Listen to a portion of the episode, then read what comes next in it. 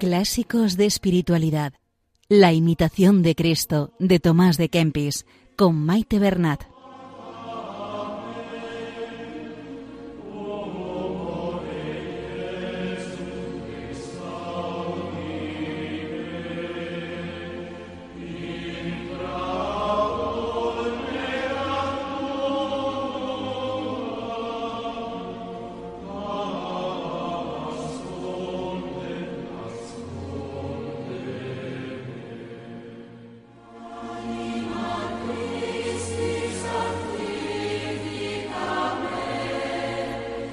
Un saludo a todos los oyentes de Radio María y bienvenidos al programa Clásicos de Espiritualidad, donde estamos realizando una lectura pausada del libro La imitación de Cristo.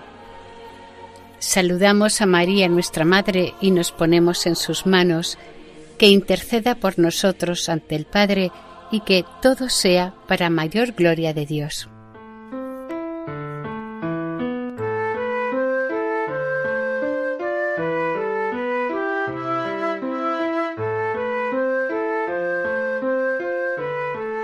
En primer lugar, quisiera pedir disculpas ante los oyentes, pues he tenido una confusión a la hora de dar el correo electrónico.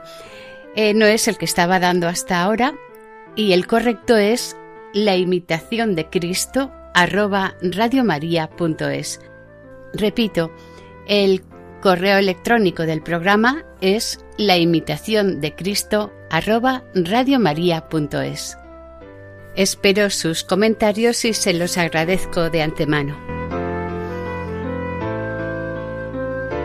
Por otra parte, en atención a las personas interesadas en la música que escuchamos en este espacio, a partir de ahora se indicará en la introducción el título y autor de la obra, si desean cualquier otra información sobre los programas anteriores, no tienen más que escribirnos y con mucho gusto les informaremos.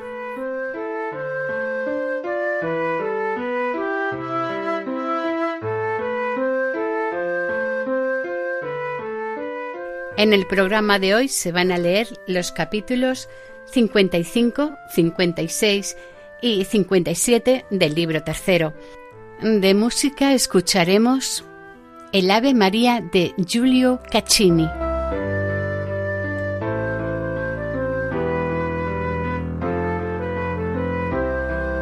En el programa anterior, Kempis nos hablaba de los impulsos de la naturaleza y de los impulsos de la gracia, contraponiéndolos y enseñándonos a distinguirlos con el objeto de ser más conscientes y elegir el camino de la gracia identificaba la naturaleza como lo terreno exterior y pasajero y la gracia como lo espiritual o celestial interior y externo.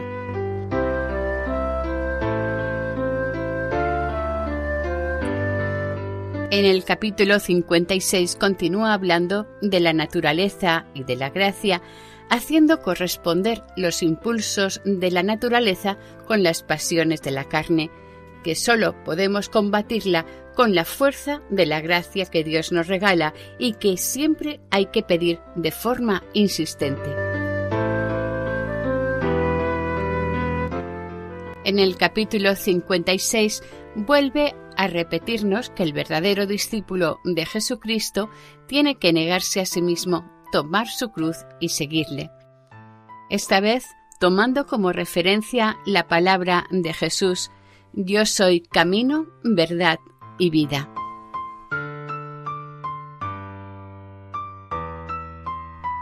En el capítulo 57, Kempis nos dice que no nos desanimemos cuando vemos que siempre estamos cayendo en las mismas faltas. Solo con no caer en este desánimo ni desesperación ya es un ejercicio de paciencia y humildad.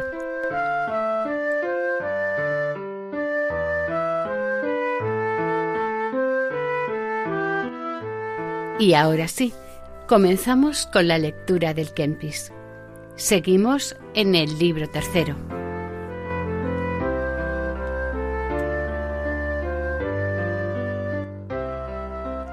Capítulo 55 de la corrupción de la naturaleza, de la eficacia de la gracia divina. Habla el alma. Señor Dios mío, que me criaste a tu imagen y semejanza, concédeme aquesta gracia que declaraste ser tan grande y necesaria para la salvación, a fin de que yo pueda vencer mi perversa naturaleza que me arrastra a los pecados y a la perdición. Pues yo siento en mi carne la ley del pecado, que contradice a la ley de mi alma, y me lleva cautivo a obedecer en muchas cosas a la sensualidad, y no pudo resistir a sus pasiones, si no me asiste tu santísima gracia eficazmente infundida en mi corazón. Necesaria tu gracia y grande gracia para vencer la naturaleza inclinada siempre a lo malo desde su juventud. Porque abatida en el primer hombre Adán y viciada por el pecado, pasa a todos los hombres la pena de esta mancha, de suerte que la misma naturaleza, que fue criada por ti buena y derecha, ya se toma por el vicio y enfermedad de la naturaleza corrompida, porque el mismo movimiento suyo que le quedó la induce al mal y a lo terreno, pues la poca fuerza que le ha quedado es como una centelita escondida en la ceniza. Esta es la razón natural cercada de grandes tinieblas, pero capaz todavía de juzgar del bien y del mal y de discernir lo verdadero de lo falso, aunque no tiene fuerza para cumplir todo lo que le parece bueno, ni usa de la perfecta luz de la verdad, ni tiene sanas sus aficiones. De aquí viene, Dios mío, que yo, según el hombre interior, me deleito en tu ley sabiendo que tus mandamientos son buenos, justos y santos, juzgando también que todo mal y pecado se debe huir. Pero con la carne sirvo a la sensualidad más que a la razón. Así es también que propongo frecuentemente hacer muchas buenas obras. Pero como falta la gracia para ayudar a mi flaqueza, con poca resistencia vuelvo atrás y desfallezco. Por la misma causa sucede que conozco el camino de la perfección y veo con bastante claridad cómo debo obrar.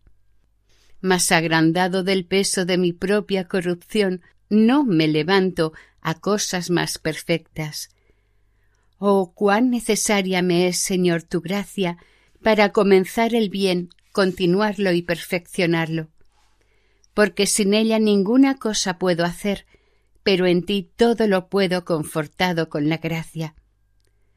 Oh gracia verdaderamente celestial, sin la cual nada son los merecimientos propios, ni se han de estimar en algo los dones naturales, ni las artes, ni las riquezas, ni la hermosura, ni el ingenio o la elocuencia valen delante de ti, Señor, sin tu gracia porque los dones naturales son comunes a buenos y a malos, mas la gracia y la caridad es don propio de los escogidos y con ellas se hacen dignos de la vida eterna.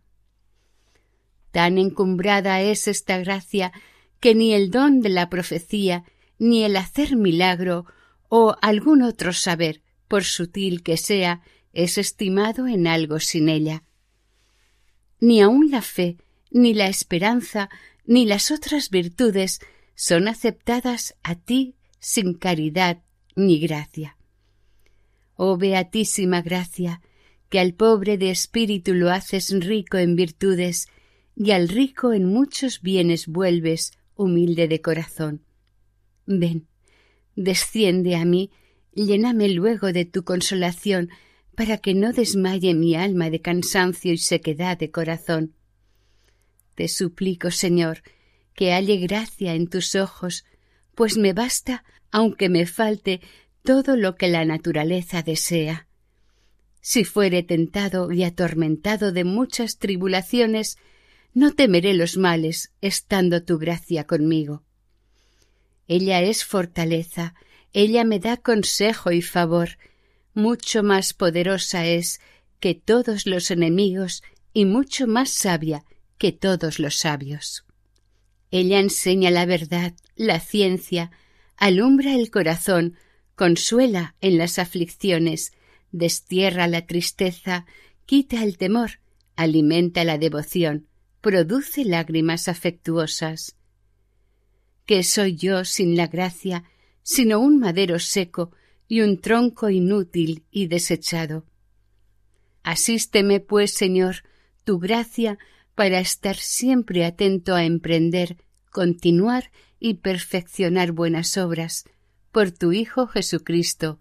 Amén.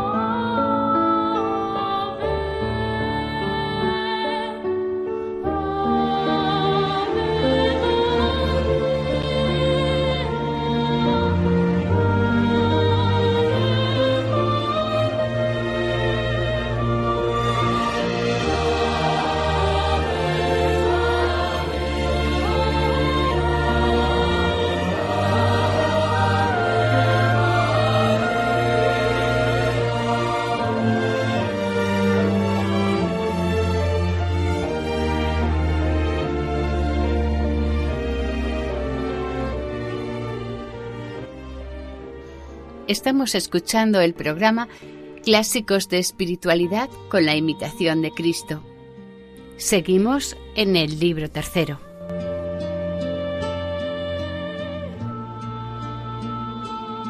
Capítulo 56. Que debemos negarnos a nosotros mismos y asemejarnos a Cristo por la cruz. Habla Jesucristo. Hijo, Cuanto puedes salir de ti, tanto puedes pasarte a mí. Así como no desear nada exteriormente produce la paz interior, así el negarse interiormente causa la unión con Dios. Quiero que aprendas la perfecta renuncia de ti mismo en mi voluntad sin réplica ni queja. Sígueme. Yo soy camino, verdad y vida. Sin camino no hay por dónde andar. Sin verdad no podemos conocer. Sin vida no hay quien pueda vivir. Yo soy el camino que debes seguir, la verdad que debes creer, la vida que debes esperar. Yo soy camino inviolable, verdad infalible, vida interminable. Yo soy camino muy derecho, verdad suma, vida verdadera, vida bienaventurada, vida increada. Si permaneces en mi camino, conocerás la verdad, y la verdad te librará y alcanzarás la vida eterna. Si quieres entrar en la vida, guarda mis mandamientos. Si quieres conocer la verdad, créeme a mí. Si quieres ser mi discípulo, niégate a ti mismo. Si quieres poseer la vida bienaventurada, desprecia la presente. Si quieres ser ensalzado en el cielo, humíllate en el mundo. si quieres reinar conmigo, lleva la cruz conmigo, porque sólo los siervos de la cruz hallan el camino de la bienaventuranza y de la luz verdadera. Habla el alma. Señor, pues tu camino es estrecho y despreciado en el mundo, concédeme que te imite en despreciar al mundo, pues no es mejor el siervo que su Señor, ni el discípulo es superior al maestro. Se ejercita tu siervo en tu vida, pues en ella está mi salud y la santidad verdadera.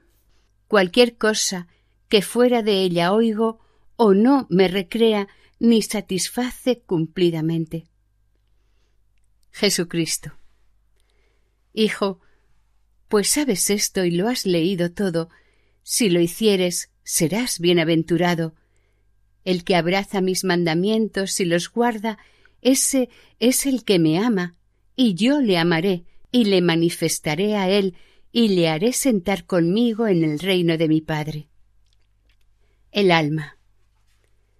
Señor Jesús, como lo dijiste y prometiste, así se haga, y pueda yo merecerlo. Recibí de tu mano la cruz, yo la llevaré hasta la muerte, así como tú me la pusiste.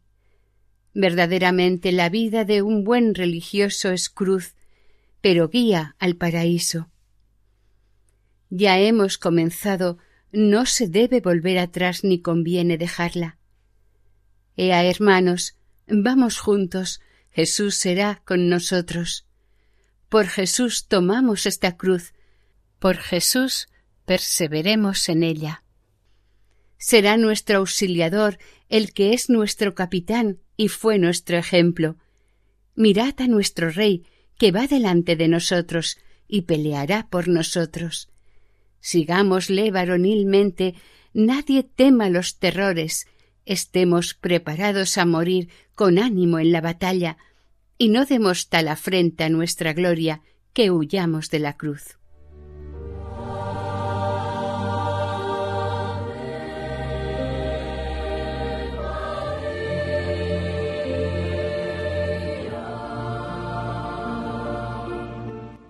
Capítulo 57 No debe acobardarse demasiado el que cae en algunas faltas.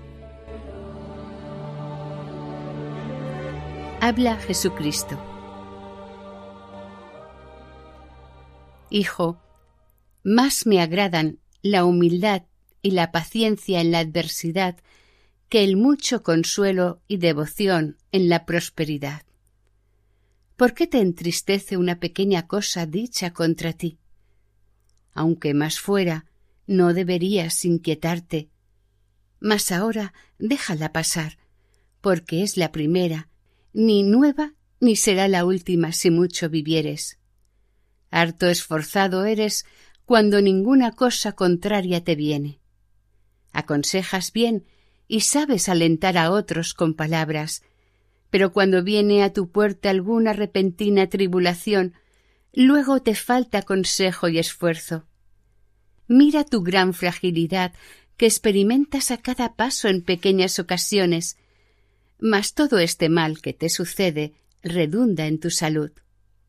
Apártalo como mejor supieres de tu corazón, y si llegó a tocarte, no permitas que te abata ni te lleve embarazado mucho tiempo, Sufre a lo menos con paciencia si no puedes con alegría. Y si oyes algo contra tu gusto y te sientes irritado, refrénate y no dejes salir de tu boca alguna palabra desordenada que pueda escandalizar a los inocentes. Presto se aquietará el ímpetu excitado de tu corazón y el dolor interior se dulcifica con la vuelta de la gracia. Aún vivo yo dice el Señor, dispuesto para ayudarte y para consolarte más de lo acostumbrado, si confías en mí y me llamas con devoción. Ten buen ánimo y apercíbete para trances mayores. Aunque te veas muchas veces atribulado o gravemente tentado, no por eso está ya todo perdido. ¿Cómo podrás tú estar siempre en un mismo estado de virtud cuando le faltó el ángel en el cielo y al primer hombre en el paraíso. Yo soy el que levanta con eterna salud a los que lloran, y traigo a mi divinidad los que lloran, y traigo a mi divinidad los que conocen su flaqueza.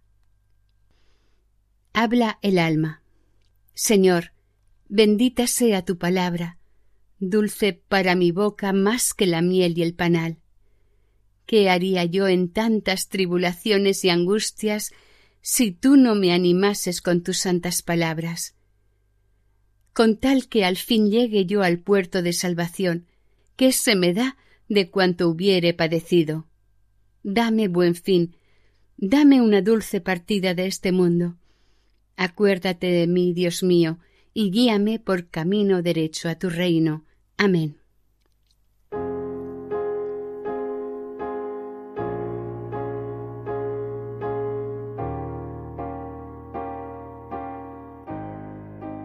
Hasta aquí el capítulo 57. Para el próximo programa está prevista la lectura de los dos últimos capítulos del libro tercero. Comenzaremos el libro cuarto y último de la imitación de Cristo, que está dedicado al Santísimo Sacramento del altar.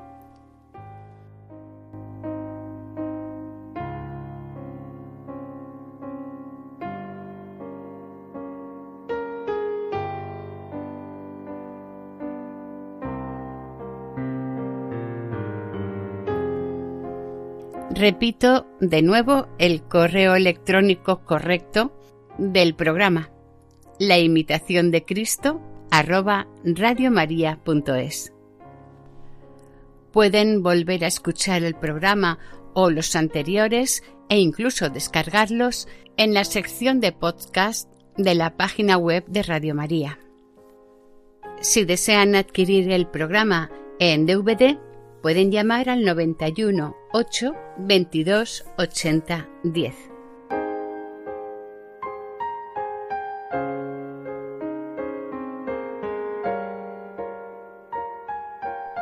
Y hasta aquí el programa de hoy. Hasta la semana que viene, si Dios quiere. Que el Señor y la Virgen les bendigan.